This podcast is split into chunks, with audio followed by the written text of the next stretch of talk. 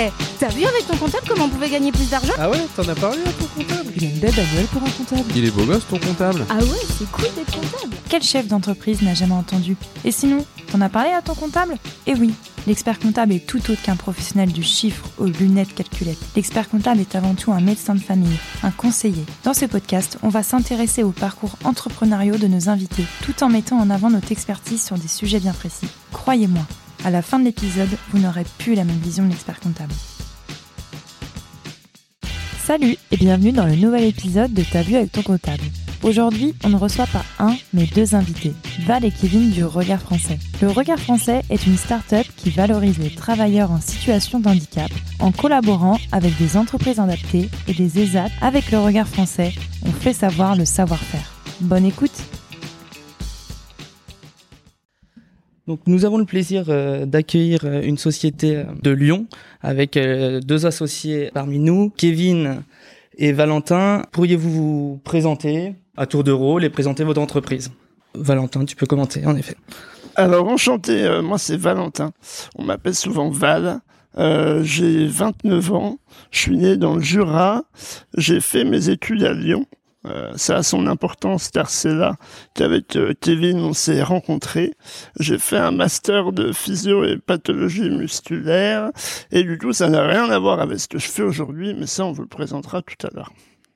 Alors je tiens à dire qu'on s'est pas rencontré à Lyon, il dit des conneries. Alors moi c'est Kevin, je suis le deuxième cofondateur du Regard Français ou alors le premier, on sait jamais. Euh, Il y en a deux en tout cas, Val et moi. Euh, J'ai 30 ans maintenant, donc euh, depuis quelques quelques jours. C'est le 3 août, donc peut-être que vous, quand vous écouterez ce podcast, ça fera quelques années, je sais pas.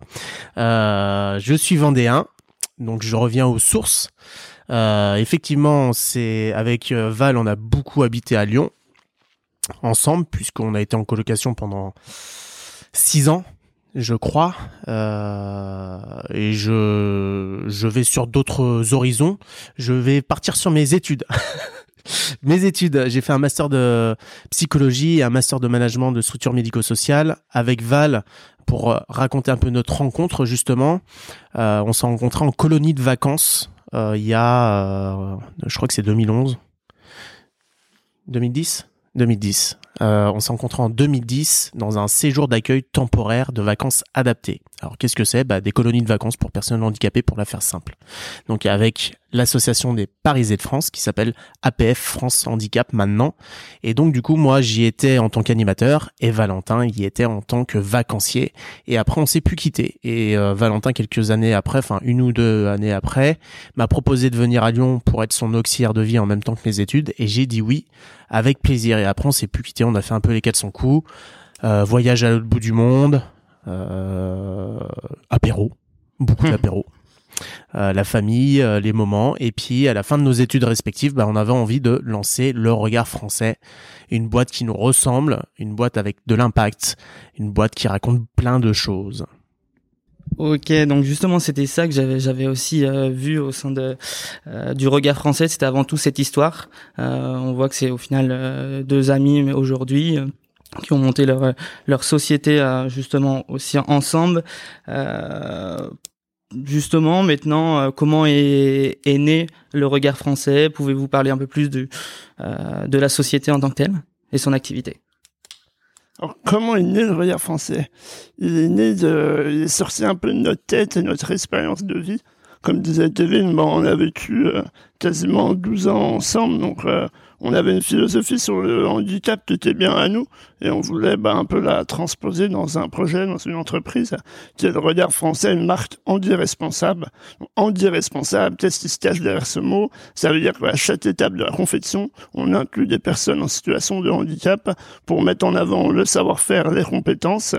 Et pour faire ça, on s'est entouré d'entreprises adaptées, des AT. C'est des structures qui emploient et forment des travailleurs en situation de handicap. Et du coup, pourquoi on a fait ça? C'était un peu pour euh, parler du handicap de manière euh, plus décalée, fun, positive, en mettant en avant bah, les capacités et pas toujours les incapacités, euh, pas toujours en pointant du doigt ce qu'elle n'est pas. Et c'était un peu notre manière, notre philosophie de parler du handicap et de la différence.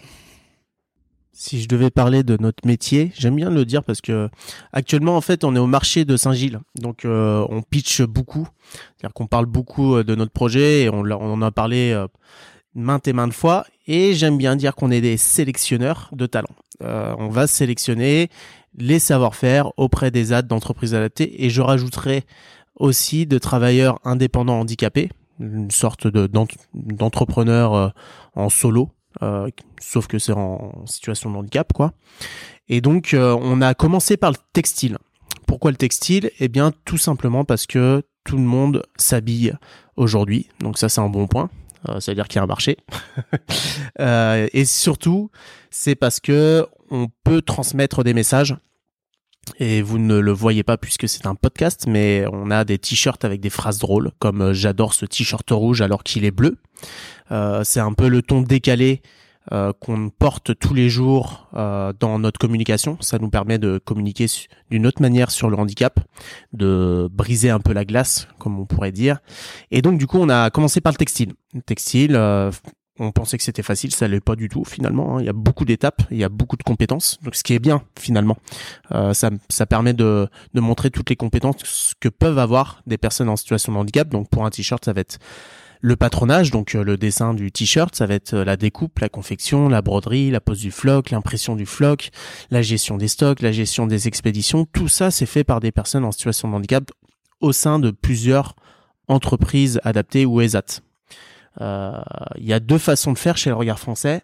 Il y a soit on crée un maillage entre des entreprises adaptées, des ESAT et des travailleurs indépendants handicapés pour avoir un produit fini, soit on va sélectionner directement un produit fini. Euh, ce qui est le cas, par exemple, euh, depuis une semaine, on a des bijoux. Une bijou euh, fait par Nathalie de sa société Odura.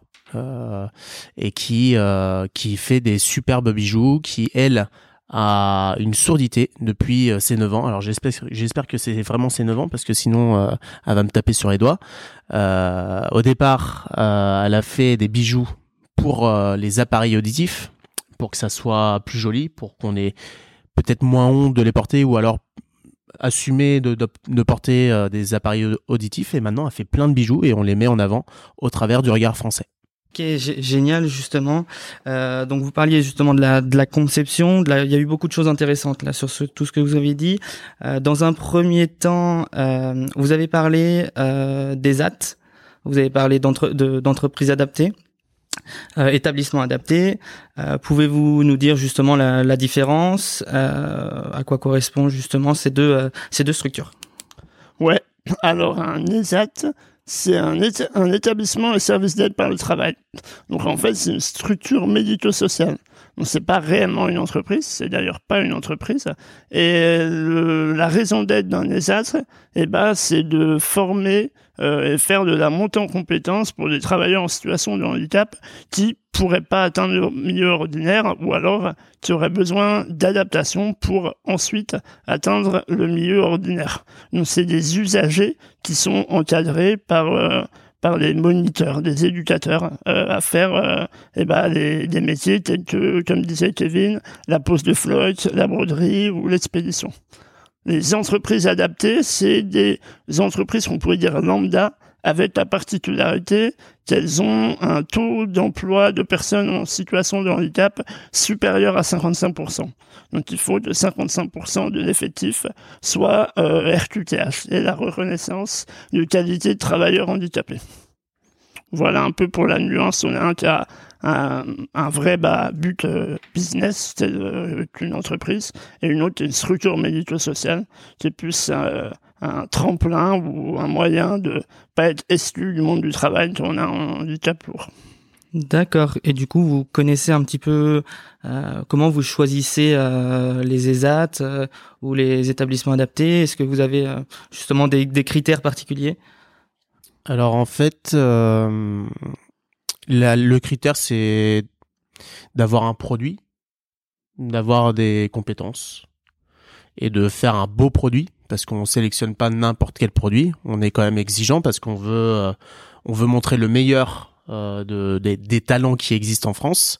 Et donc du coup, on est aidé euh, parfois par GESAT. Alors GESAT, c'est un regroupement de, de plein d'ESAT en France. il y en a, il y a pas tous les ESAT ne, ne sont pas dans ce regroupement, mais il y en a un paquet. Et donc du coup, c'est un GESAT, c'est un espèce d'annuaire avec tous les ESAT et toutes les entreprises adaptées dedans, ce qui nous permet d'aller chercher euh, en fonction des, euh, des compétences euh, un ESAT particulier. Si on cherche par exemple un logisticien, eh ben on, va sur GESAT, on tape logisticien. Enfin c'est c'est pas exactement comme ça, mais c'est le recueil. C'est un peu le recueil de tous les ESAT en France et ça nous aide bien pour aller chercher pour aller chercher ces ESAT là et après on leur fait passer un questionnaire. Donc un questionnaire pour savoir bah, quels produits ils ont, quels produits euh, fonctionnent très bien chez eux. Euh, et ensuite, on a un questionnaire qui arrive juste après, qui va être sur l'impact. Combien il y a de travailleurs, combien il y a de compétences qui sont mobilisées, etc., etc. Ce qui nous permet de nous euh, pouvoir communiquer parce que on, est un peu, on aime bien le dire et d'ailleurs c'est un petit clin d'œil à Grégory Curon si tu nous écoutes. On est les savoir-faire des, on est le faire savoir des savoir-faire. J'ai failli euh, niquer la phrase quand même. Ah, tout à fait, justement. Donc, est-ce que vous connaissez un peu la part euh, des AT ou euh, d'établissements adaptés pour, avec qui vous, vous travaillez? Est-ce que c'est du 60% ESAT, 40% établissements adaptés? Est-ce que c'est quelque chose qui... est Alors, la proportion, je la connais pas. Je sais qu'on a environ 25 partenaires avec qui on travaille pour euh, les t-shirts, pour les chaussettes, pour les tote bags, euh, etc. Euh, ça représente un peu plus de 300 travailleurs. Donc ça, c'est les chiffres qu'on a.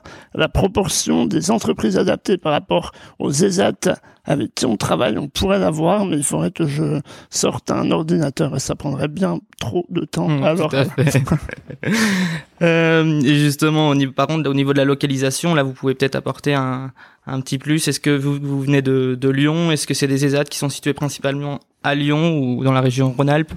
Alors au départ, effectivement, on a on a gratté autour de nous, donc euh, autour de dans, dans la région Auvergne-Rhône-Alpes, et comme euh, l'un des objectifs du regard français, l'objectif qui est à 5 ans qu'on s'est donné en début d'année là, c'est d'aller valoriser tous les ESAT, toutes les entreprises adaptées qui ont un produit en France, qui ont un produit qui est viable, hein, bien sûr, un produit qu'on aura sélectionné, mais euh, c'est l'idée. Donc, on sera pas que dans la région lyonnaise et on est déjà euh, à d'autres endroits. Euh, puisqu'il y a certaines compétences qui n'existent pas dans la région qu'on va chercher ailleurs. Et, euh, et voilà. La proportion, c'est une bonne question, vraiment. Je reviens là-dessus, c'est une bonne question. Mais on s'est jamais posé la question. Euh, et justement, euh, est-ce que vous pouvez présenter euh, quelques quelques ESAT ou établissements adaptés en fonction des produits? Eh bien, on va partir sur le t-shirt parce qu'il y a quand même beaucoup d'acteurs sur le t-shirt et c'est plutôt chouette de montrer à quel point bah c'est un t-shirt, c'est pas c'est pas juste une personne derrière un t-shirt, c'est beaucoup de personnes. Alors déjà, euh, il y a du milieu ordinaire dans à peu près tous nos produits. Euh, parce que ça permet de créer du lien entre le milieu ordinaire et le milieu dit adapté. On n'exclut pas l'ordinaire, euh, c'est, ça serait débile de faire ça. C'est de montrer que ça fonctionne bien ensemble. Après, on a quand même une très grosse part de milieu adapté parce que c'est quand même notre métier de mettre en avant les savoir-faire dans le milieu adapté. Donc on est peut-être à 80% dans le milieu adapté, 20% dans le milieu ordinaire. Donc on commence par Malter, euh, entreprise, euh, entreprise ordinaire qui va faire le tricotage. donc ils, ils ont les bobines de fil et les transforment en tissu. Une fois que ça c'est fait, le tissu par rouleau est envoyé à Itac. Itac, c'est une entreprise adaptée qui emploie 26 personnes en situation de handicap sur le métier de la couture. Donc là-bas, ils ont fait le dessin du t-shirt, la découpe du tissu avec une machine énorme. On était comme des gamins qu'on a vu ça. Euh, ensuite, euh, une fois que c'est découpé, ils font du coup la confection du t-shirt, la pose des étiquettes. Une fois que ça c'est fait, c'est envoyé à Denis Cordonnier. Denis Cordonnier, c'est un ESAT qui est à Dardilly, donc à 10 minutes de Lyon, qui est d'ailleurs le plus vieil ESAT de France. Vous le saurez, vous pourrez le sortir en soirée pour vous la péter. Euh, en tout, c'est quand même 340 usagers, en, pas que sur le textile, hein, bien sûr, mais sur euh, sur le côté textile, il y a 20 personnes en situation de handicap qui travaillent. Et là, il y a beaucoup d'étapes qui sont faites à, Denis Cordonnier, puisqu'il y a la broderie, il y a la pose du floc velours avec une presse à chaud. il y a le conditionnement, il y a la gestion des stocks et il y a la gestion des expéditions. Donc ça fait quand même pas mal de, de compétences mobilisées. Ensuite, il y a une autre entreprise adaptée euh, qui s'appelle DSI, qui est une énorme entreprise adaptée puisqu'ils emploient plus de 1000 personnes euh, en situation de handicap en France. Alors sur plein de pôles différents, mais ils ont aussi une activité d'impression de flocs. Donc euh, ils vont faire l'impression, la découpe et l'échenillage du floc. Et une fois que ça c'est fait, ils l'envoient aussi à Denis Cordonnier. On réunit tout à Denis Cordonnier finalement. Et la dernière entreprise adaptée qui travaille aussi sur le t-shirt, ça va être Papyrus, avec qui on fonctionne très très bien depuis le départ, qui vont nous faire tout ce qui est packaging, impression euh, sur papier, etc. Donc les petites étiquettes que vous arrachez à chaque fois que vous achetez un petit t-shirt, bah, elles sont faites là-bas. Euh, Papyrus, c'est euh, Lyon 8e à 400 mètres de chez Val et Alex. Si vous voulez leur rendre visite, bah, trimballez-vous dans, les rues. Peut-être que vous verrez quelqu'un à l'apéro et ce sera eux. bah, écoutez, on n'hésitera pas et j'espère que les auditeurs auront noté les adresses. Euh, donc ce que je vois, c'est qu'au niveau, c'est au niveau de la, de la conception jusqu'à la finalisation. Donc vous faites part justement des différents engagements, vos valeurs. Euh, donc c'est du Made in France, si je comprends bien. Euh, exactement. Et euh, du donc Andy responsable, on l'a déjà dit. Euh, Est-ce que vous avez justement des labels particuliers pour justement euh, certifier ou vous recherchez justement des des ESAT qui remplissent quelques labels Avez-vous des... Euh, Pour les labels euh, certifiés, déjà on fait énormément confiance à nos partenaires. C'est-à-dire, euh, par exemple, pour ITAC, l'entreprise adaptée qui s'occupe de faire la conception des t-shirts, c'est au départ eux qui ont sourcé le tissu pour nous.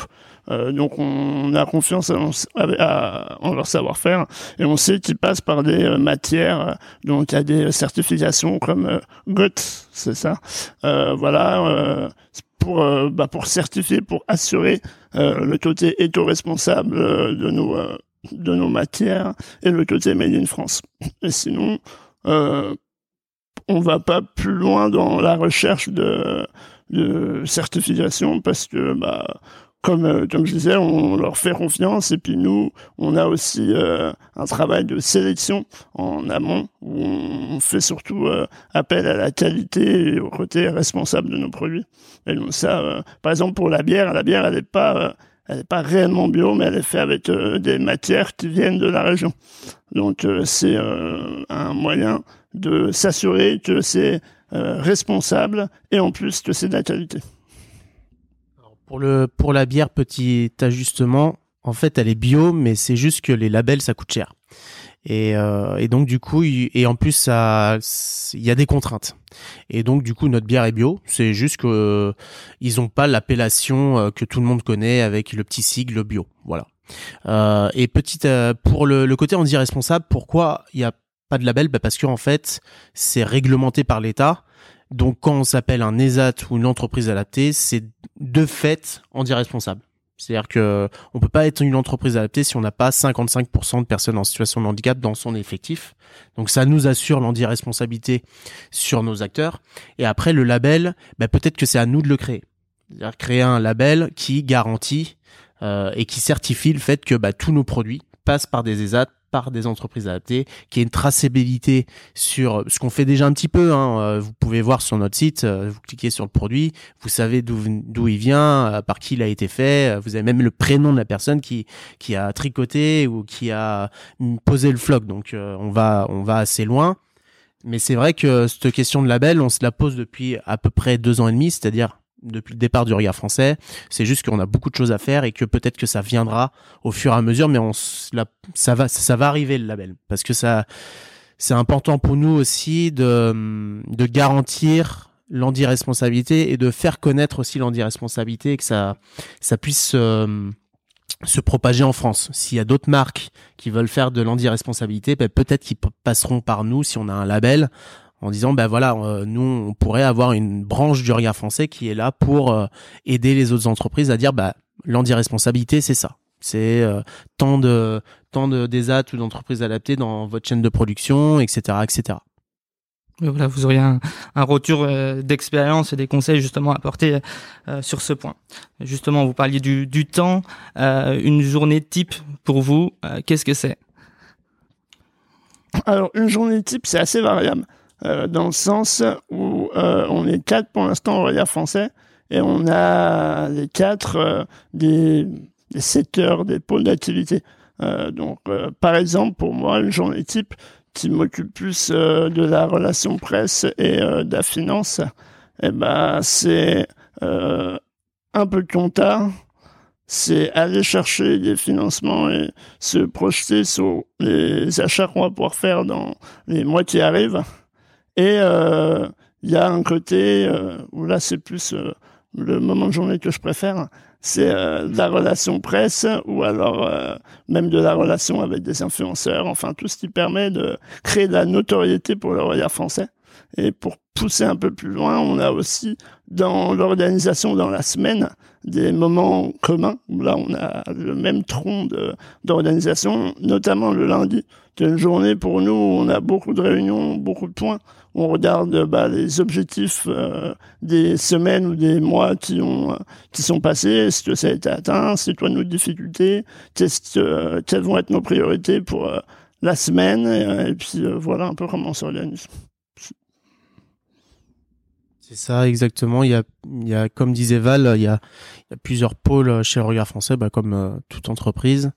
Et moi, je vais m'occuper plutôt des partenariats avec les ESAT, les entreprises adaptées. Alors, je ne sais pas s'il y a une journée type, mais en tout cas, je fais euh, beaucoup d'appels envers les ESAT et entreprises adaptées, beaucoup de recherches et beaucoup de visites aussi des ESAT, des entreprises adaptées pour voir ce qu'ils font, pour euh, pour voir si ça peut euh, aller aussi dans notre gamme de, de, de produits, parce qu'il y a des produits, euh, euh, par exemple un banc en bois, pour l'instant ça rentre pas du tout dans notre gamme. Euh, nous on va plutôt s'orienter là pour depuis le début de l'année, on s'oriente plus sur des, des, produits qui s'offrent, qui peuvent s'offrir. Un banc c'est un peu plus compliqué à offrir comme ça tous les jours. J'ai aussi bah je fais un peu le management alors on est que quatre donc donc j'organise les réunions etc j'essaye de mettre en place des outils qui facilitent le travail de chacun. Et à partir d'octobre on s'assisse donc euh, ça sera autre chose. Euh, et il y a le côté aussi euh, commercial qu'on se partage un peu avec Alex euh, sur bah, avoir une boutique physique ce qui va être le cas à partir d'octobre. Donc faire du merch aller chercher aussi bah, comment euh, être plus visible sur euh, des marchés, sur des salons, sur des événements, donc euh, un peu de commercial et puis du B2B aussi. Euh, le regard français en deux ans et demi, on a testé beaucoup beaucoup de choses et pour vous dire, on est en train de faire les marchés à Saint-Gilles-Croix-de-Vie. Euh, donc on aura un peu tout testé. C'était pour voir, euh, c'est pour voir si ça nous convient, si ça peut euh, fonctionner pour nous. On est encore à tâtons, même si ça fait euh, deux ans et demi. On commence à trouver notre modèle qui va se stabiliser dans l'année, l'année future. Très bien. Donc vous parliez d'Alex. Alex euh, est le troisième associé, c'est bien ça? Exactement, Alex, c'est le troisième associé qui aime pas trop parler au micro. euh, bah, ça, ça nous dérange pas parce qu'avec Val, nous, on aime bien ça. Euh, Alex s'occupe de toute la partie e-commerce. Euh, donc, c'est lui qui gère le site. En gros, c'est lui qui gère tout le site. Euh, sa fonctionnalité, il gère le SEO aussi, euh, bientôt le SIA, euh, il gère la newsletter, il va aussi euh, gérer un- une, une partie du B2B. Génial. Ben justement, on va on va on va continuer de parler justement. Vous avez parlé des finances, de relations presse, donc on va peut-être axer aussi euh, vo- votre expérience sur le, les financements, la commercialisation, comment vous vous développez. Euh, au niveau du financement, donc vous avez eu l'idée, le projet, euh, mais quand quand est venu le cap de j'entreprends euh, et quand avez-vous euh, comment avez-vous financé le, projet Euh, déjà au démarrage, on a une grosse étape qui a été de apprendre et comprendre la posture entrepreneuriale. C'est-à-dire qu'avant de lancer un projet avec euh, une raison sociale, euh, un nom de société, euh, un compte en banque et tout, on nous a dit bah testez. Euh, faites euh, votre preuve de concept, regardez s'il y a un marché, enfin faites plein de tests pour euh, avancer et avoir des certitudes sur la suite de oui, ça peut être quelque chose de viable et oui, on a quelques personnes au démarrage qui euh, ont cru en projet, qui ont été d'accord avec les valeurs et donc euh, ça vaut le coup d'investir et de se lancer réellement sur le côté euh, bah, raison sociale et financement. Et ça, ça on a fonctionné du coup pendant un an au statut auto-entrepreneur avec Kevin. C'était lui qui portait euh, cette charge-là. On a fait une campagne de crowdfunding sur euh, ce statut-là, ainsi qu'une autre campagne de pré-vente sur notre site internet. C'est-à-dire on a lancé d'abord les t-shirts sur la campagne de financement participatif et ensuite on a lancé des suites sur notre site internet euh, en pré-vente. Donc les gens payaient avant et recevaient le suite euh, deux mois après, je crois c'était. Euh, voilà. Et donc ça c'était sous statut auto-entrepreneur. Et ensuite on a lancé la société euh, qui s'appelle SAS, le regard français, euh, en le 20 février. Non, le 1er février 2021, euh, donc euh, un an plus tard. Euh, et là, pour les financements, on est un peu, on est encore assez vierge de financement. On a fait la bourse French Tech tremplin. Donc la French Tech, c'est une asso qui gère le financement de la BPI pour aider à la création et au développement d'entreprises françaises. Et donc la bourse French Tech tremplin, c'est, euh, on va dire, c'est une branche de la French Tech qui aide euh, les projets euh, plus avec des porteurs de projets avec des critères sociaux. comme par exemple être en situation de handicap, chose que moi je je suis donc je rentre dans ce cadre-là pour avoir la bourse French Tech qui était à 42 000 euros. D'accord, donc ça vous a accordé un prêt à hauteur de 40 euh, Mieux 2000... ça.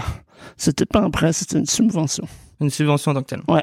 Donc sur ces 42 000 là, il y a 12 000 euros qui partent pour l'accompagnement. Génial. Donc, euh, notre incubateur, euh, qui était Manufactory, c'est l'incubateur de Lyon 3 à Lyon, un top incubateur. Euh, D'ailleurs, je conseille à tous ceux qui voulaient, voudraient se lancer dans des projets de se faire intuber parce que c'est un bon moyen d'apprendre très vite et surtout pas baisser les bras parce qu'on est bien entouré. Euh, donc voilà, et je commence à perdre la salive si j'ai trop parlé que je dois passer la parole à Kevin. Et ensuite, on a eu. Euh, alors moi, je m'occupe pas du tout des finances. C'est juste que je suis en train de faire boire Val pour qu'il ait de la salive. Et euh, on a eu un prêt de 30 000 euros auprès de la banque. Euh, et je repasse la main. non, non, moi c'était court, j'aime bien. Euh... Après, vous avez parlé de, de, choses plutôt intéressantes, même au, au, départ, justement, crowdfunding pour rappeler aux auditeurs, justement, donc c'est des outils euh, de financement participatif euh, qui visent à financer des projets sur une euh, sur une plateforme. Donc, il existe des différentes plateformes comme Ulule, KissKissBankBank, euh, Kickstarter et plein d'autres. Euh, voilà, l'objectif c'est euh, on va dire justement de lancer le projet, euh, avoir des, dons soit euh, euh, participatifs ou non, et de faire contribuer en fait le les acheteurs ou les, les donneurs au projet et justement d'aider les, les, entrepreneurs au lancement de leur projet. justement, crowdfunding, pourquoi ce choix? Ah bah alors parce que c'était la manière la plus simple pour nous de pas avancer dessous, de tester le marché et de pas forcément monter un site euh, pour euh, pour vendre. Et vraiment, pour le coup, c'est quand a eu nos mentors, petit clin d'œil à, Tim Sommet et à Pierre Poisa, nos premiers mentors qu'on a encore d'ailleurs qu'on voit, euh, qui nous ont dit qu'il fallait tester très très vite. Et donc du coup, une campagne de crowdfunding pour tester très très vite. Euh, ça marche très bien puisqu'en deux mois et demi on lançait une campagne de crowdfunding avec les pieds. Alors euh, c'est normal parce qu'il euh, il faut pas chercher à être parfait ce qui est d'ailleurs difficile hein, parce qu'on n'a pas l'habitude de, de se planter et que ça soit normal de se planter pour s'améliorer. Et donc une campagne de crowdfunding effectivement bah c'est c'est alors c'est du temps et c'est de l'apprentissage mais par contre c'est une facilité pour mettre un produit en ligne et avoir euh, des gens qui achètent sur ce site là alors attention, euh, quand on fait une campagne de crowdfunding, il faut quand même amener des gens, donc en général nos potes. Donc merci les copains, parce que c'est les premiers acheteurs euh, de nos produits. Et après, une fois que les copains ont acheté, bah il y a d'autres. Il y a le premier cercle, donc les copains. Le deuxième cercle, c'est les copains des copains. Et après, euh, troisième cercle, bah les, les gens qui nous connaissent pas du tout. Et euh, on a fait une bonne campagne parce qu'on a vendu 515 t-shirts, ce qui représentait 18 000 euros, je crois, ou un truc du genre. Et pour nous lancer, bah c'était c'était quand même cool parce que bah on avait les 18 000 euros en poche et on pouvait lancer la production. Oui, en effet, justement, il y a des, il y a des objectifs à fixer lors du crowdfunding. Euh, justement, votre objectif était fixé à, à combien de t-shirts vendus? Alors, il y a, il y a deux objectifs. Il y a l'objectif caché et l'objectif qu'on montre. Alors ça, c'est une petite technique, euh, une petite technique de d'expert de, de, campagne de crowdfunding parce qu'on a été un peu accompagné euh, lors de cette campagne avec beaucoup de conseils autour de nous. Euh, le premier objectif qu'on a fixé, c'était 100 t-shirts. 100 t-shirts, on savait qu'on pouvait l'atteindre en très peu de temps. Alors c'était pour le coup un seul t-shirt où il y avait plusieurs offres différentes? 1% égale un t-shirt. Et après, euh, c'est on a mis que des t-shirts, donc euh, vous aviez le choix sur la phrase. Est-ce qu'on avait le choix sur la couleur? Non. Non, c'était du blanc avec une phrase. Donc il y avait plusieurs phrases. Vous choisissiez votre phrase. Euh, la taille, ça se faisait bien plus tard, euh, dans un questionnaire. Enfin bref, une, une, galère après. Euh, et donc du coup, 100% on les atteint en, en 24 heures, je crois. Même plus. Je crois qu'on était à 200% en 48 heures. Et ça, c'est vraiment important pour l'algorithme et pour la visibilité sur sur la plateforme. Donc là, c'était en, en l'occurrence Ulule. Et nous, notre objectif c'était vraiment d'être dans la dans la newsletter de Ulule parce qu'on sait qu'il y a beaucoup beaucoup de monde qui la reçoivent et ça ça se joue de fait par le projet qui est attrayant ou pas et euh, ce truc de bah, réussir en 48 heures faire 200% c'est vraiment important parce que ça montre que c'est viable et que les gens sont euh, bah, adorent le projet et on a terminé dans la newsletter et ça nous a permis de gratter quand même 100 autres pourcents ce qui est pas rien euh, et donc ça, on l'avait préparé en amont. On savait que c'était important, donc on avait fait des groupes WhatsApp, on avait fait des groupes Messenger avec nos potes. On avait quand même bien commencé notre communauté sur Instagram, sur Facebook, et euh, bah, d'entraîner les gens dans notre mouvement, dans notre aventure, de, de leur dire que bah, et ce qui est vrai, hein, c'est vraiment important. Euh, c'était, enfin, nous, on est passionnés par ce qu'on fait et on essaie de le transmettre avec euh, à nos potes. Euh, d'ailleurs, peut-être qu'on en parle un peu trop avec eux. je pense pas, mais peut-être qu'on peut les saouler parfois. Mais en tout cas, ils ont été là au bon moment parce que ils ont partagé les posts quand il fallait. Ils ont, bah, ils ont acheté pour pour certains, voire même quasiment tous. si, si vous l'avez pas fait, il est encore temps. et, et donc et donc ça fait une campagne réussie. Alors il y avait plein de choses qu'on n'avait pas faites. Euh, c'était euh, si on faisait une campagne de crowdfunding, euh, actuellement on le ferait pas comme ça. Mais on a fait une belle campagne de crowdfunding pour des gens qui avaient bah, trois mois derrière les pattes de regard français, quoi. Justement, là, il y a eu beaucoup de choses intéressantes. Donc, vous avez mis justement le conseil. Vous parliez d'objectifs assez bas pour justement être dans, les actualités et pouvoir justement avoir le plus d'acheteurs ou donneurs possible. Euh, et vous parliez aussi justement de faire vivre la, campagne tout au long de, la campagne. Et durait combien de temps du coup la campagne? Alors la campagne elle devait durer 45 jours et elle a duré un peu plus parce qu'on est tombé en pleine période Covid. Euh, on a lancé la campagne le 20 février 2020 et le 16 mars, euh, le vendredi 16 mars, on était confinés. Et donc, on a décidé de prolonger un peu la, la campagne pour plusieurs raisons. De part déjà parce que nos partenaires bah, fermaient à ce moment-là. Donc euh, pour la fabrication des t-shirts, ça prenait du retard. Et aussi bah, parce que bah, les gens à ce moment-là faisaient rien d'autre. Donc euh, autant un peu euh, dynamiser la, communauté autour de, de, cet objectif. Et donc je sais plus combien de temps la durée, combien de temps l'a prolongé en vrai. mais on arrivé à 515% comme comme disait Kevin. Et euh, en fait, la préparation et hum, la cadence de, des publications sur les réseaux sociaux euh, tout au long de la campagne, elle s'est faite euh, avant, en amont. C'est-à-dire on l'a fait avec les pieds, mais ça, on l'avait plutôt bien fait. Sur euh, qu'est-ce qu'on allait euh, dire et quand on allait dire aux gens et qu'est-ce qu'on disait à qui. Euh, ça, on avait bien segmenté entre ce qu'expliquait Kevin sur le cercle proche, un peu moins proche, le grand public qui nous découvrait, etc., etc. Et donc, ça, faut bien anticiper quand même, parce qu'on peut vite être dépassé. entre les publications de de réussite sur le 100%, 200%, 300%, euh, les visuels, etc., etc., c'est pas des choses qu'on peut faire euh, au jour le jour pendant une campagne de crowdfunding, ou alors, euh, bah, c'est très dur et c'est au risque d'oublier des choses ou de mal faire les choses. Donc ça, on l'avait, on l'avait plutôt bien réfléchi en amont.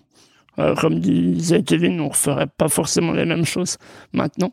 Mais euh, sur le coup, c'est quelque chose qui a plutôt fonctionné. Et en plus, nous, la base du projet de la campagne de crowdfunding, bah, c'était la communauté, euh, finalement.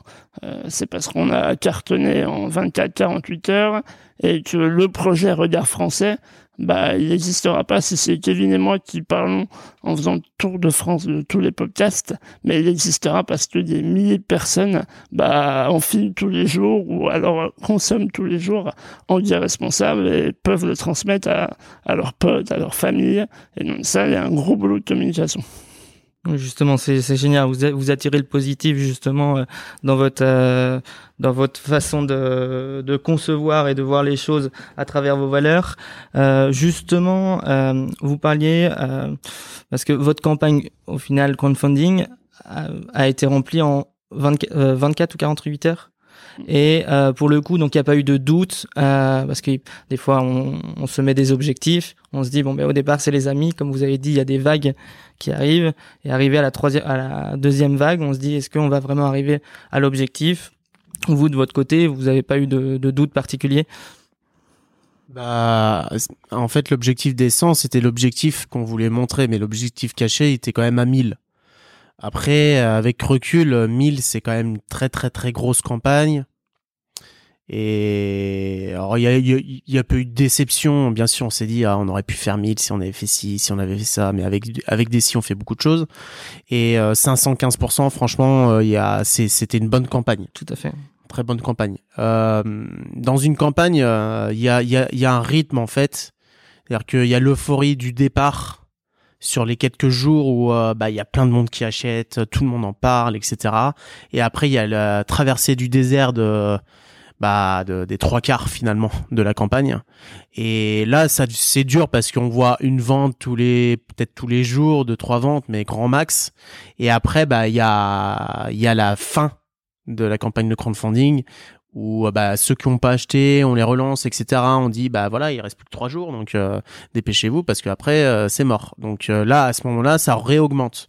on a un pic de vente à la fin et donc bah donc faut faut s'habituer à une campagne de crowdfunding quand quand il y a je sais pas 20 jours sur les 30 de départ où c'est une vraie traversée de désert, bah ça peut être compliqué à vivre. Après c'est vrai que nous on est bah, l'objectif euh, était euh, l'objectif était déjà beau hein, de remplir 300 400 500 c'est déjà c'était déjà énorme. Donc euh, c'est vrai que il n'y a pas eu de déception à la fin de la campagne Justement, là, vous parlez, c'est, tout l'intérêt, en fait. C'est l'intérêt de faire vivre la campagne crowdfunding, pas partir en vacances pendant la campagne, ou à éviter, du moins. Et justement, donc, vous parliez de deux mois entre euh, le lancement de l'idée et le, financement, euh, la réception du financement crowdfunding, c'était le, euh, justement la, la, la, conséquence et l'avantage du moins de, du crowdfunding, c'est que c'est assez rapide à, à, mettre en place. Ouais, c'est assez rapide et en plus il y a zéro risque. C'est-à-dire que si l'objectif, alors faut pas fixer un objectif trop bas parce que finalement, si on l'a, si on atteint, je sais pas, si on avait mis 50, euh, t-shirt, ça aurait été chaud parce que euh, nous, le, le, le minimum euh, de d'achat de t-shirts, c'était 250. Il fallait, euh, c'est la commande, c'est comme ça, c'est 250 t-shirts. Donc si on si on avait mis 50 et que l'on l'avait rempli mais qu'on n'avait pas été jusqu'à 250, on aurait été dans la merde. Parce que un objectif rempli, ça veut dire que les gens, on va recevoir les sous. S'il n'est pas rempli l'objectif de base, on c'est-à-dire que la campagne s'arrête à la fin et on reçoit pas les sous, les gens sont même pas débités. Ce qui fait que il faut l'objectif de départ, faut quand même bien le jauger parce qu'on peut être vite dans la mouise si on met un objectif trop bas. Oui, tout à fait. Justement, ça permet de faire un peu aussi une étude de marché, savoir un peu précis si le marché est réceptif. Euh, bah, écoutez, très bien. Beaucoup de conseils justement sur ces campagnes de crowdfunding. Vous en avez peut-être un dernier. Euh... Eh ben, être au plus proche, euh, au plus proche de sa, de ses proches, de ses copains, de, de, de, de sa communauté, hein, de monter une communauté. de toute façon, euh, euh, on a des potes, ils ont dû acheter des t-shirts, ils en voulaient même pas. En fait, ils croient en nous et au projet. Euh, et c'est ça pour beaucoup de choses. Euh, alors, un t-shirt c'est plutôt cool parce que c'est pas non plus atypique. je veux dire, tout le monde a un t-shirt, mais je pense que le, nerf de la guerre, c'est quand même bien expliquer son projet, euh, embarquer des gens en fait, embarquer des gens dans l'aventure. Et quand on vit son projet, bah vous embarquez des gens parce que vous êtes passionné, parce que vous avez envie que ça, enfin vous avez envie de réussir. Et puis nous, on avait envie d'avoir de l'impact. Enfin, il y a plein de choses autour qui fait que quand on parle, euh, je pense qu'on on transmet beaucoup d'émotions et beaucoup de, de, de passion. Donc, euh, je dirais d'être passionné et, et de d'embarquer le plus de monde possible, quoi. Ouais, tout, tout l'intérêt justement du, du, storytelling un petit peu euh, avec euh, justement l'histoire qu'il y a derrière euh, derrière le projet. Euh, et justement, donc qui vous a accompagné durant la campagne? Vous avez parlé du mentor. Est-ce que l'expert comptable vous a accompagné ou vous a conseillé le crowdfunding? Comment justement si s'il ne vous a pas accompagné, est-ce que vous en aviez un besoin particulier? Dites-moi tout. Euh, pour le mentor, et eh ben, à ce moment-là, on était, euh, on était tout, tout fraîchement à Manufactory, je crois, euh, depuis janvier 2020. Donc, on avait toujours nos mentors qui étaient Tim et, et, Pierre. Et on avait également des conseils de German Bruno, euh, Bots, euh, qui est le nom de sa boîte. Et donc, lui, il accompagne des marques qui, qui, veulent se lancer en campagne de crowdfunding. Il est excellent là-dedans. Et il nous a gentiment accordé pas mal de son temps pour qu'on puisse euh, bah, avoir les billes euh, pour euh, avoir les infos clés d'une bonne campagne de crowdfunding. Je rajouterais d'ailleurs qu'une campagne de crowdfunding, ça joue beaucoup en amont, finalement. comme disait Kevin, il faut embarquer les gens. Mais il faut pas croire que le premier jour de l'ouverture de la campagne sur Ulule, tout le monde va jeter dessus. C'est à, à nous d'amener les gens sur la campagne et ça, ça se prépare un peu en avant en amont euh, en faisant des leads, donc euh, des emails où on met des jument 7, jument 5, même bien avant. Enfin voilà, plus c'est anticipé, plus on chauffe les gens à l'ouverture, mieux c'est. Et pour le côté expert comptable, non, on n'en avait pas à ce moment-là. On avait statut entrepreneur à Kevin. Et en fait, la campagne de crowdfunding, c'était pas, on l'a pas fait pour avoir des sous. On l'a fait pour euh, faire une preuve de concept, pour euh, lancer les premiers t-shirts, pour montrer qu'on pouvait arriver à faire une chaîne de fabrication des responsables. Enfin, il y avait plein d'objectifs qui étaient là pour lever plein d'incertitudes, mais pas d'incertitudes financières. Euh, c'est-à-dire, on savait que en faisant payer les gens entre 33 et 39 euros, je crois, c'était les t-shirts, en fonction de combien ils en prenaient et à quel moment de la campagne ils en prenaient. Et ben, on rentrait dans nos frais pour réussir à faire euh, que tout fonctionnait. On rentrait dans nos frais, oui et non, on n'a jamais refait de à l'euro près, mais je pense qu'on a débordé un peu sur le budget. Et, euh, donc, euh, on n'a pas été conseillé, voilà, de manière financière là-dessus, parce qu'on le faisait pas pour ça. Et je sais pas si on ferait pareil aujourd'hui, même si je pense que si, parce que au moins ça permet d'aller vite et de pas engager de frais en amont sur la création d'une entreprise et d'un expert comptable. Et justement, donc à partir de quel aujourd'hui vous avez un expert comptable? Oui. Euh, et justement, à quel moment de votre vie d'entrepreneur vous êtes dit, vous avez eu un déclic, euh, il me faut euh, un comptable pour tel point particulier? Bah au moment où on a créé notre société. Vraiment? Ouais. Euh, et puis ça a été bête et méchant en fait. On nous a dit euh, vous faites euh, plus ou moins de l'achat-revente avec un CA qui va très vite devenir élevé. Donc vous avez beaucoup de beaucoup de notes, beaucoup de factures avec beaucoup bah, d'entrées différentes entre le e-commerce, entre le physique, entre un petit peu de B2B, entre des événements qu'on fait. Enfin voilà, il y a une gestion qui est assez compliquée sur tout ce qui rentre et qui sort. Donc, euh, soyez accompagné d'un expert comptable parce que lui, il a des compétences, il va vous faire gagner du temps et le faire vous-même, bah, c'est une perte de temps et c'est pas votre métier. Ouais, tout, à fait. Chacun, chacun a ses compétences. Ce serait peut-être une une perte de temps aussi vous dans dans votre dans votre secteur. Après justement, enfin aujourd'hui, alors euh, Valentin, tu me parlais que tu étais justement aussi, tu t'occupais un peu de la partie euh, financière. Euh, aujourd'hui, vous attendez quoi de votre euh, expert comptable au quotidien? Euh, que tout roule comme... De l'aide en gestion, de l'optimisation, ou est-ce que c'est des outils adaptés pour justement euh, adapter à votre activité peut-être? Euh, optimisation, non, il faudrait qu'on le fasse, mais euh, c'est pas quelque chose qu'on met en place.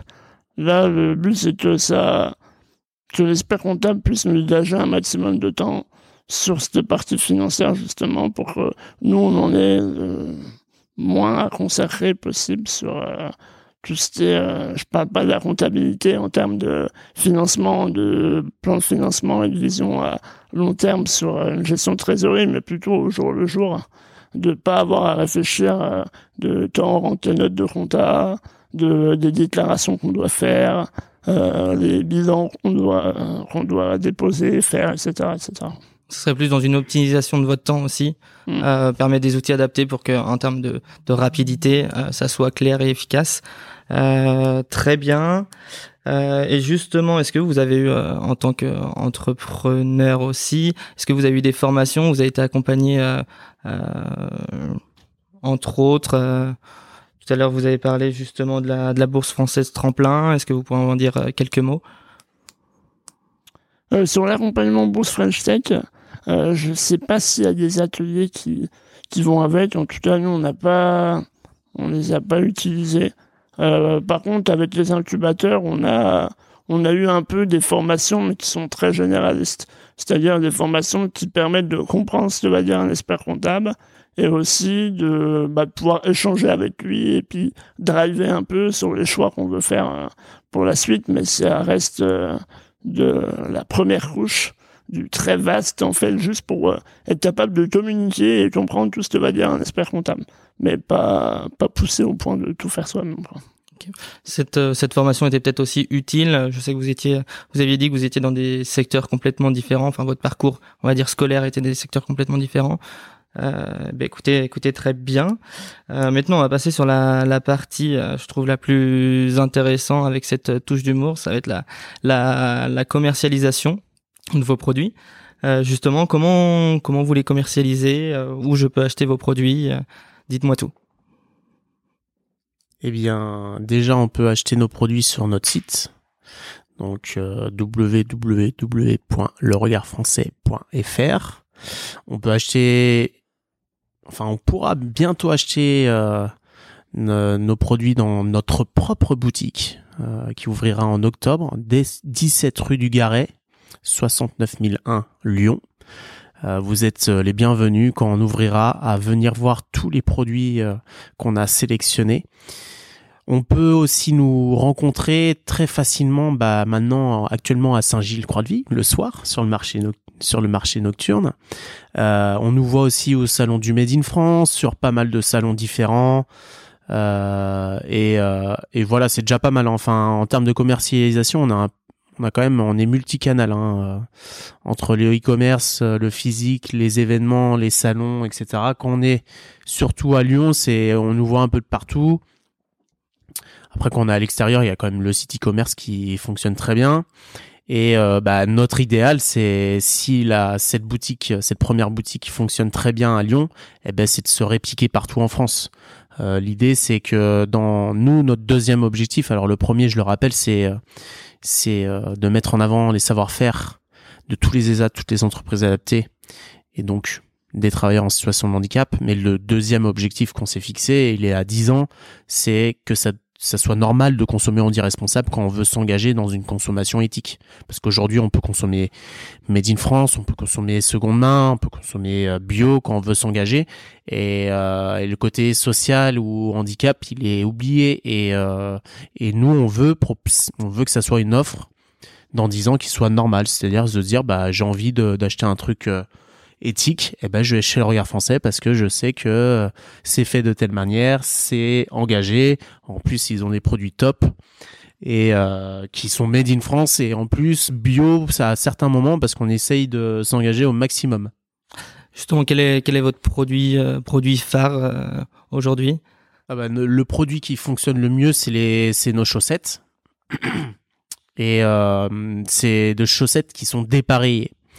Alors dépareillé, pourquoi? C'est pas parce que c'est un effet de mode, parce qu'il y a beaucoup de gens qui nous disent ça. Ça aurait pu, hein, ça aurait pu être euh, la mode, et on suit peut-être la mode euh, malgré nous.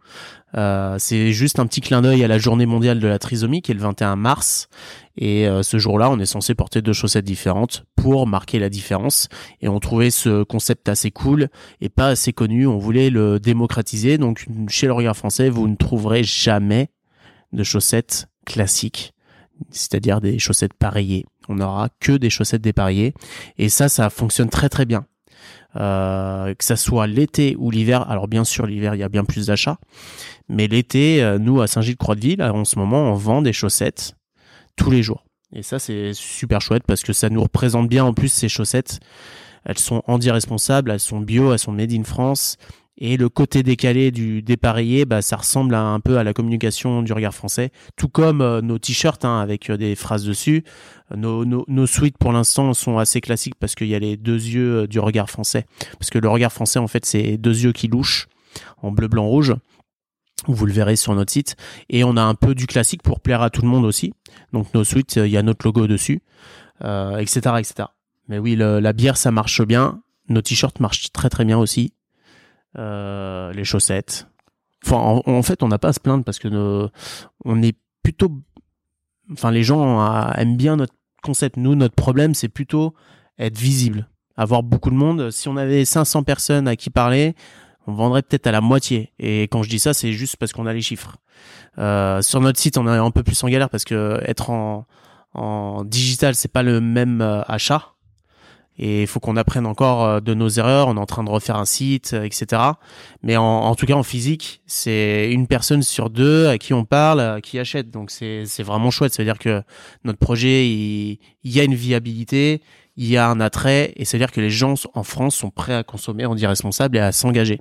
Et c'est bien là euh, le rôle du regard français, c'est de faciliter l'engagement dans l'anti-responsabilité. Et oh, justement, au niveau des, des, canaux, euh, des différents canaux, euh, est-ce que euh, vous utilisez les réseaux Quels réseaux vous utilisez Où on peut vous voir Où êtes-vous visible? Ouais, on utilise les réseaux de ouf. D'ailleurs, ça permet de faire un petit clin d'œil à Océane, qui est la quatrième de l'équipe et qui n'a pas encore été citée. Et c'est la, la chef d'orchestre euh, de tous nos réseaux. Et donc, on est très actif sur Facebook, Instagram et LinkedIn essentiellement. Euh, c'est un grand enjeu les réseaux parce que, comme on dit de, depuis tout à l'heure, il faut qu'on soit capable de permettre aux gens euh, bah, de pouvoir accéder à une consommation irresponsable et aussi pouvoir le raconter. Euh, c'est pour ça qu'on a des questionnaires, comme on disait pour les ESAT, où on raconte euh, l'impact euh, qu'il y a avec les produits. Enfin, on a un vrai travail sur faire comprendre aux gens tout ce qu'il y a derrière et que le geste qu'ils font aujourd'hui en achetant Regard Français, c'est pas juste enfiler des chaussettes, c'est plein d'autres choses qu'on a expliquées sur la valorisation du savoir-faire de travailleurs handicapés, permettre la consommation des responsables, etc., etc. Et ça, les réseaux, c'est un super allié pour faire passer ces messages parce que on vit avec les réseaux. Euh, enfin, moi, je me réveille réseau, je mange réseau et je dors réseau.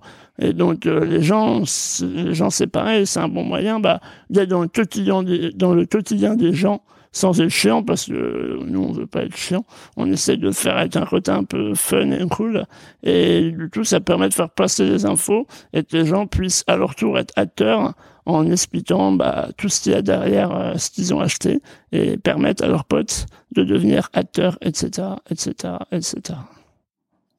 Et donc, je vais les dire quand même, parce qu'en plus, on a compliqué la vie des gens. On s'appelle pas le regard français sur Instagram, on s'appelle le regard FR. Donc, euh, faut taper le regard FR pour nous trouver. Sur Facebook, c'est le regard français, et sur LinkedIn, c'est le regard français. Écoutez, j'invite justement tous les tous les auditeurs à, à regarder la, la page Instagram et à, pourquoi pas à mettre les, les chaussettes le, le 21 mars. Euh, D'ailleurs, justement, au niveau de, là, on a parlé beaucoup de particuliers aussi. Euh, est-ce que sur cette, sur la formule B2B, est-ce qu'il y a, il y a un marché qui s'offre à vous? Euh, Comment vous voyez les choses? Est-ce qu'avec justement les différents CSE, vous fonctionnez? Alors c'est assez marrant parce que ça fait deux ans et demi qu'on que nos mentors nous disent mais en fait c'est du B2B mais faites du B2B faites du B2B et euh, il y a deux il y a deux manières de voir hein. alors on a on s'est jamais dit que le B2B ça marcherait pas. On le sait que ça peut marcher. Mais déjà les ESAT les entreprises adaptées sont sur le marché du B2B clairement. C'est-à-dire qu'un ESAT, une entreprise adaptée, ça va, ça va vendre à des entreprises des prestations. Et on voulait pas forcément rentrer en concurrence, quand bien même on serait même pas en concurrence parce que finalement on prendrait les produits des ESAT des entreprises adaptées pour les vendre à à des entreprises, ce qui fait que les ESAT s'y retrouveraient aussi. Euh, il y a le fait aussi qu'on croit fortement que c'est pas la même chose d'acheter dans notre quotidien de l'anti-responsabilité en tant que particulier que de le faire, euh, de se faire offrir ou euh, d'avoir de l'anti-responsabilité dans son entreprise quand on est au travail. Ça, on y croit fortement. Mais euh, comme on est en train de gratter le marché du cadeau, d'offrir quelque chose, on a aussi une box apéro qu'on a lancée au mois de juin avec une bière, des crackers, du pâté, etc. Et qu'on va faire d'autres thématiques, le bien-être, etc. Chocolat, box de Noël, enfin bref, on va passer par à peu près toutes les thématiques. Eh bien, c'est quelque chose qui est assez facile à offrir quand on est euh, bah, dirigeant ou alors qu'on est un CE d'entreprise à ses collaborateurs parce que ça a du sens euh, parce que c'est enfin c'est un, un cadeau qui va faire plaisir, c'est un cadeau où on raconte une histoire et ça va rentrer aussi dans l'éthique de la de l'entreprise de pouvoir offrir ça à ses collaborateurs. Euh, c'est plutôt chouette euh, de montrer l'exemple aussi en tant qu'entreprise euh, pour bah, véhiculer des valeurs telles que l'anti-responsabilité. Donc c'est un marché qu'on commence à à, regarder de près. Euh, ça prend du temps, c'est pas la même chose. En plus, le B2B, il faut qu'on trouve un fonctionnement qui nous ressemble. Parce que appeler des gens euh, tous les jours, euh, on n'est pas dans ce fonctionnement-là de commercial. Et nous, on préférerait, par exemple, on a pensé à, se dire, bah, on va faire des événements dans notre boutique. On va prendre un, un apéro avec des gens du CE ou des dirigeants et on va leur expliquer ce qu'on fait. Et ça, ça nous ressemblerait. C'est juste qu'on n'avait pas trouvé la, on n'a pas encore trouvé le bon fonctionnement parce que chez le regard français, ce qu'on n'a pas dit, c'est le fonctionnement d'équipe, c'est que tout le monde essaye de se faire plaisir au travail. Et il n'y a pas une bonne manière de faire, il y a plusieurs bonnes manières. Et donc, du coup, euh, le côté commercial, moi, je l'ai fait un petit peu. Euh, rédiger des mails, des suites de mails et appeler les gens euh, à la chaîne, etc. Ça me ressemble pas du tout. Par contre, rencontrer des gens autour d'un verre et leur expliquer ce qu'on fait, ça, ça me ressemble. Donc c'est peut-être la solution pour euh, vendre euh, en B2B parce que je me ferai plaisir. Et quand on se fait plaisir au travail, on est bien plus performant que si on y va à reculons. Donc c'est pour ça que j'ai été à reculons pendant euh, 5-6 mois sur euh, des appels, sur des mails, parce que j'aime pas ça en fait. Et donc du coup, il faut qu'on trouve la bonne recette pour, pour la personne qui s'occupera du commercial, sachant que il y a un moment donné, il y a, il y a voilà, on a un alternant qui arrive, euh, Thomas, qui va s'occuper de la boutique et d'une partie, euh, euh une partie du B2B, et euh, il faudrait qu'il se fasse plaisir. Faut que ça lui, faut que ça lui corresponde parce que sinon ça, ça a pas de sens parce que chez le Regard Français on met un point d'honneur à quand on est salarié ou quand on est dans l'équipe du Regard Français à se faire plaisir et à donner du sens à son travail au jour le jour et se, enfin voilà, se galvaniser au travail quoi. En tout cas, on sent la, la, la valeur, justement, le, le rencontre et la, les valeurs que vous véhiculez autour justement de cette, cette passion euh, et de vos engagements. Euh, au niveau des engagements, vous aviez aussi un engagement solidaire euh, qu'on n'a pas forcément parlé. Est-ce que vous pouvez nous en dire plus? Ouais, c'est vrai qu'on a un, un, engagement sur, sur la fabrication donc euh, avec le côté euh, valoriser savoir-faire. Un engagement sur la com, où on essaie de mettre l'humour euh, au cœur de tout ce qu'on fait pour briser la glace et casser un peu les tabous. Et le dernier engagement qui est un engagement solidaire, c'est-à-dire euh, pour euh, une bonne partie de nos produits, on reverse, euh, par exemple pour les chaussettes, pour prendre un exemple très concret, on reverse 2 euros par paire de chaussettes à des associations. Alors il y en a une, c'est Handicap International, qui est une asso nationale que tout le monde connaît. Les deux autres, c'est des assos lyonnaises. C'est Trisomie 21 Rhône. Donc c'est l'assaut Trisomie 21, mais de l'antenne euh, Rhône. Et la troisième, c'est Prête-moi tes ailes. C'est une asso qui accompagne les parents de jeunes porteurs de trisomie 21 euh, de la naissance jusqu'à, euh, je sais même pas si euh, s'il y a une euh, limite, mais voilà, qui accompagne les parents de, de jeunes porteurs de trisomie 21. Ça permet de bah, d'avoir un impact euh, à chaque étape dans la fabrication, dans la et dans les donations, et aussi de montrer que bah, on peut être une entreprise, on n'a pas besoin d'être une asso, on peut être une boîte pour euh, créer de la valeur à chaque étape de notre fonctionnement. Euh, et donc, euh, bah, de montrer qu'on peut être viable financièrement avec des chaussettes où on reverse 2 euros pour des assos, ça montre que si on peut le faire, bah, tout le monde euh, pourrait ou devrait le faire.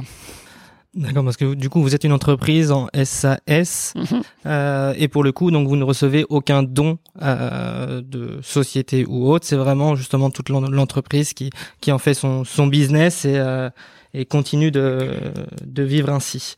Euh, très bien. Et justement, vous recherchez aussi des, des partenariats sur de nouveaux produits, euh, nouvelles ESAT. Est-ce que vous avez des des euh, des une recherche particulière sur des produits futurs? Je vais spoiler peut-être des euh, Euh, des annonces de produits. En fait, euh, on imagine euh, si vous rentrez dans le regard français dans deux ans, allez, un an ou un an et demi, euh, dans notre boutique, on imagine euh, vous rentrez et vous avez plein de thématiques différentes, de la maroquinerie, du textile, de l'alimentaire, du bien-être, des bijoux, etc. Et pour l'instant, on a un peu d'alimentaire, on a beaucoup de textile. Franchement, le textile là, on a presque fait le tour. Euh, on fera pas, euh, on n'ira pas beaucoup plus loin. On a des bijoux, mais on a, enfin, c'est pas juste euh, Audiora parce que ça serait quand même pas cool de dire ça. On a Audiora qui a une très belle diversité de bijoux, mais on pourrait en avoir d'autres. On n'a pas de maroquinerie, on n'a pas encore de bien-être. Donc, si vous êtes sur ces thématiques-là, du chocolat ou des choses comme ça aussi, c'est ça, ça peut être chouette.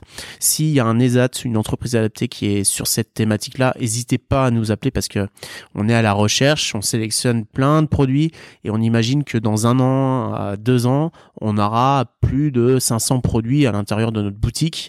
L'idée, c'est d'arriver dans une boutique où on peut se faire plaisir et faire plaisir aux autres. Donc euh, peut-être composer une box avec du chocolat, avec une bière, avec euh, un jus de pomme, avec bah, ce qu'on aura sélectionné. Donc oui, on a la recherche euh, de partenariats forcément avec les, entreprises adaptées, mais aussi pourquoi pas avec d'autres marques parce que on a déjà fait des collaborations euh, parce qu'on rencontre euh, dans notre vie euh, d'entrepreneur d'autres boîtes qui nous ressemblent ou alors des gens qui sont intéressés qui sont super chouettes. Euh, on, on- on, on fonctionne beaucoup à à l'émotionnel euh, chez le regard français. Donc quand il y a des gens qui avec qui ça matche bien eh bien on essaye de faire des choses. Et donc du coup on a déjà fait euh, des collaborations par exemple avec Capucine et Gaston. Capucine et Gaston euh, c'est un restaurateur traiteur qui est en face de la Halle Tony Garnier à Lyon qui euh, qui forme des personnes en situation de handicap au métier de la de la bouche donc euh, service et cuisine. Et comme on a les mêmes valeurs qu'on s'est très bien entendu ben on a fait une collaboration sur les chaussettes. On a une paire- on a deux paires de chaussettes qui sont euh, marquées Capucine et Gaston qui sont sur une thématique de cuisine. Donc vous avez des petites fourchettes des petites cuillères des un radis avec euh, des lunettes dessus. Et oui on a la recherche de collaboration parce que déjà ça nous donne euh, ça nous fait plaisir ça donne de la visibilité et c'est donnant donnant pour les deux parties puisque on enfin voilà on mélange nos communautés qui sont engagées etc donc euh, avec plaisir s'il y a des gens qui veulent faire une collaboration et que c'est euh, que ça matche bien entre nous et bah avec plaisir de faire quelque chose. Eh bien, écoutez, j'espère, j'espère que que certains euh, auditeurs vous écouteront et vous appelleront. Euh, on a transmis les contacts tout à l'heure, on les on, on les retranscriront euh, sur la publication et aussi euh, en fin de en fin de podcast. podcast.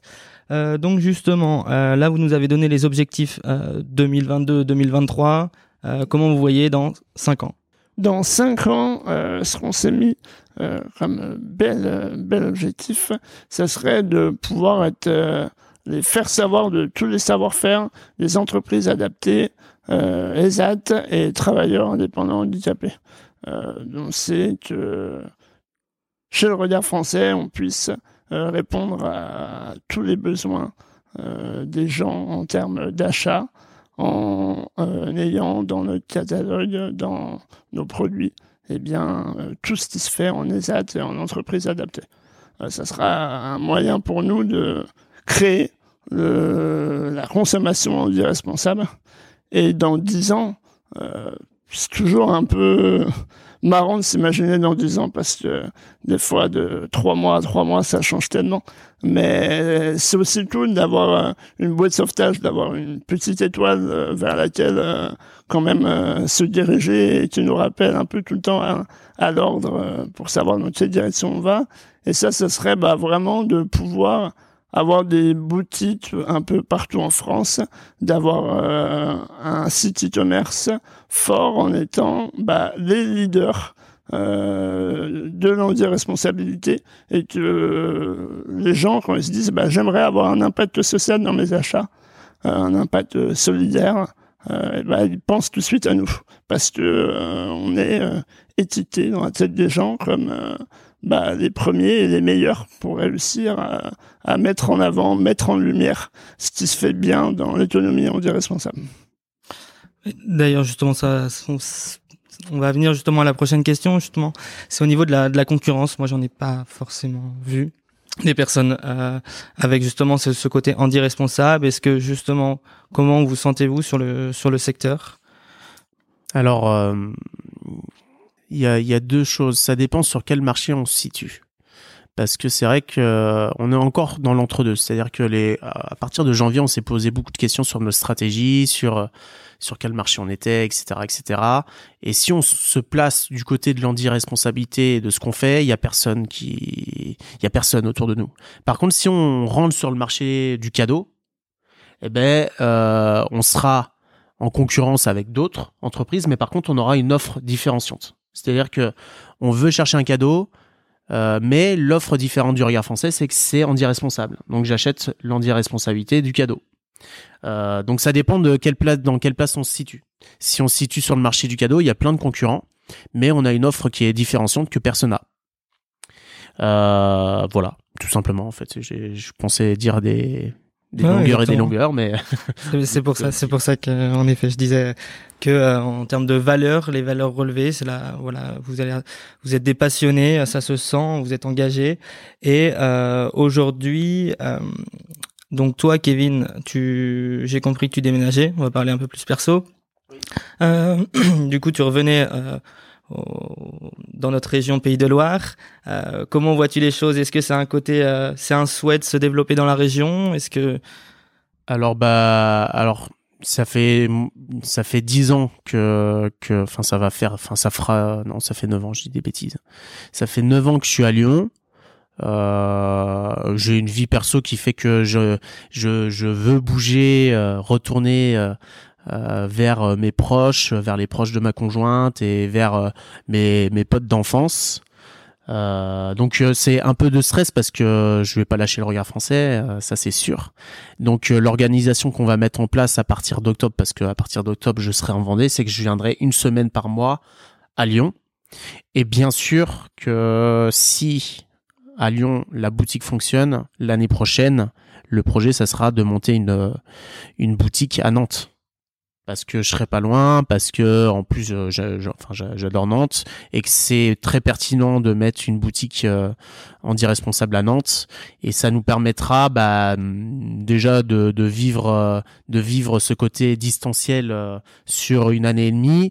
Et après ça sera ça aura rien à voir si on commence à monter une troisième, une quatrième, une cinquième, une sixième boutique. Ça sera pas, du tout la même organisation d'équipe, donc euh, on verra quand ça se fera. Mais en tout cas, oui, bien sûr, euh, on a envie d'exporter euh, français de l'autre côté, du côté ouest, et après que ça se retrouve partout en France. Comme on disait Val, à 10 ans, et peut-être que ça sera beaucoup plus tôt que ça. peut-être qu'on aura une quinzaine, vingtaine de boutiques dans 5 ans. On ne sait pas. En tout cas, on s'est mis, on s'est mis ces deux gros objectifs qui sont déjà pas mal. Et effectivement, c'est pas immuable parce que les objectifs, comme disait très bien Val, c'est que depuis janvier déjà dans notre tête, ça a tellement changé parce qu'on a testé plein de choses et euh, on se rend compte bah des, des indicateurs qu'on a qu'on a mis au départ qui, qui sont positifs, d'autres qui sont négatifs, d'autres on n'a pas assez avancé dessus, etc. Bah ça ça change quand même les objectifs à long terme. Euh, en janvier, on parlait pas d'avoir des boutiques partout en France dans 10 ans. On parlait plutôt de il faut tout le monde en France connaisse le regard français.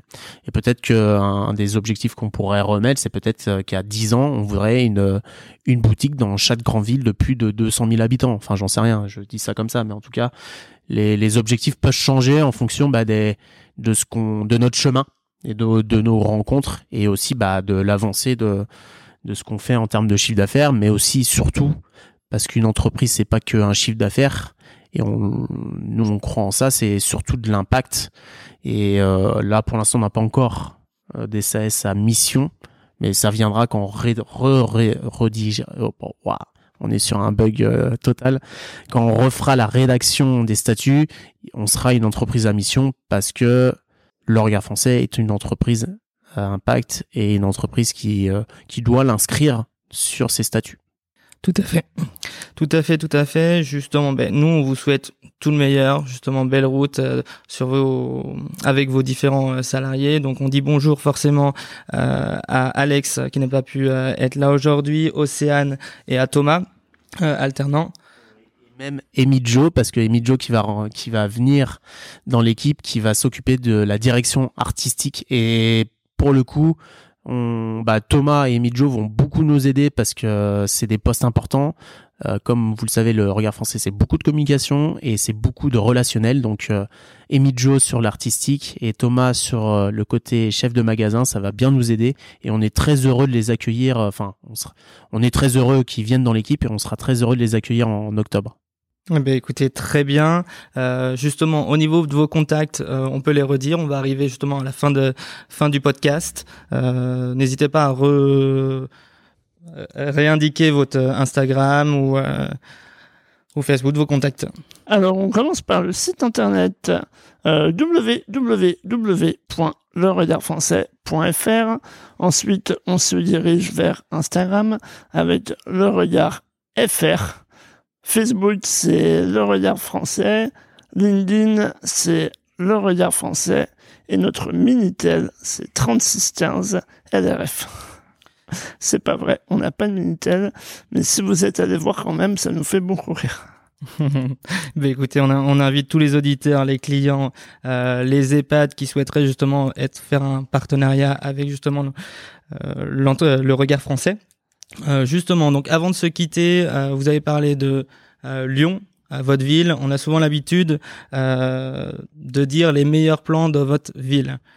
Alors, vous êtes deux. Je vous donne deux plans sur la ville de Lyon ou autre. Vous avez aussi le choix de décider d'une autre ville. Je commence parce que Val en connaît bien plus que, que moi.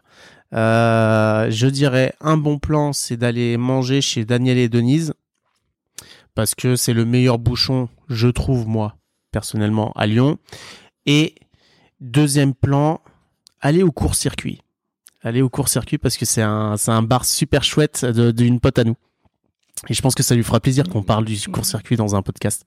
C'est trop bien de faire ça en fait, euh, de pouvoir parler euh, de nos potes euh, dans, dans, dans un podcast.